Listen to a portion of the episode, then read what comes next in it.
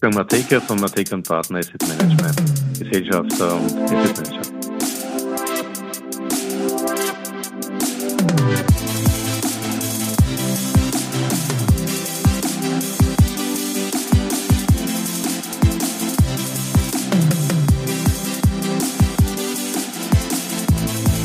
Ja, herzlich willkommen wieder zu Triple M, Matekas Market Memos auf Audio CD.at. Heute macht sich Wolfgang Mateka anhand der aktuellen Bankensituation Gedanken zur dekursiven Intelligenz als durchaus gehäufter Effekt nach unerwarteten Ereignissen. Und zwar so lang, bis einer weint. So lang, bis einer weint. Den Spruch kennen wir doch, oder? Erinnerungen an Jugendjahre, wo man wieder irgendetwas Gefährliches gemacht hatte und vor den späteren Konsequenzen gewarnt wurde. Natürlich mit einer Portion Hedge des Kommentators verbunden. Man will es ja schon vorher gewusst haben, selbst wenn meistens nichts Übles danach passiert. Nun, an den Aktienbörsen sehen wir gerade ähnliche Emotionen aufeinanderprallen.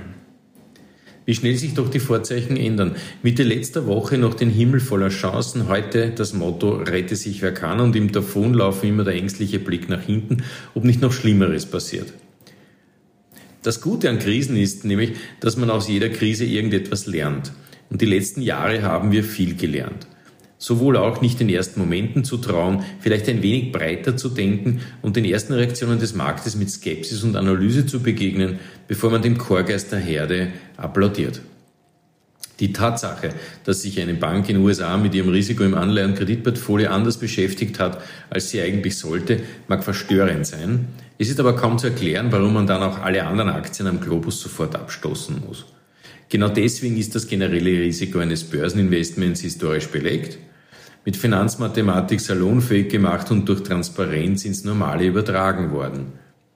Es gibt natürlich aber immer noch einen Unterschied zwischen Zocken und Investieren.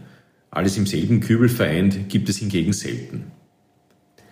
Nun ja, soweit zur Bankensituation. Wir werden die kommenden Tage und Wochen garantiert einen Schwall an berufenen wie unberufenen Kommentaren dazu erhalten. Auch das gehört wohl zu Krisen dazu, die Kommentare danach.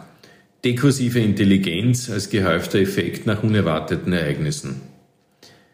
Das, was gerade aber viel mehr sichtbar wird, ist die Tatsache, dass unsere Aktienmärkte samt der diese begleitenden Notenbanken und Politiker in einem enorm schwankungsfreudigen Entscheidungsumfeld angekommen sind. Die Zinsmeinung von Notenbanken dreht innerhalb von Stunden. Die kommunizierte Meinung von Politikern ist ohnehin schon immer ein Rätsel ob ihrer hartnäckigen Volatilität gewesen. Und die Aktienmärkte tanzen offensichtlich auf nervösen Zehenspitzen zwischen Rezession und Konjunkturwachstum, zwischen Krieg und Frieden, Wohlstand und inflationärer Verarmung und Klimaschutz und dem Untergang des Planeten trippelnd hin und her. Dann genügt ein Windstoß von einer kalifornischen Bank, die davor keiner wirklich so richtig gekannt hat und alle wollen nur mehr aus allem heraus.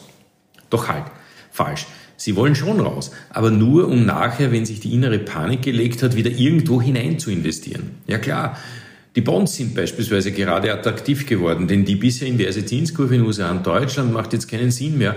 Also wird sie einer normalen Kurve weichen und schon sind die Investitionsziele, die mittelfristigen Bonds entdeckt. Bullish nichts wie hinein investieren.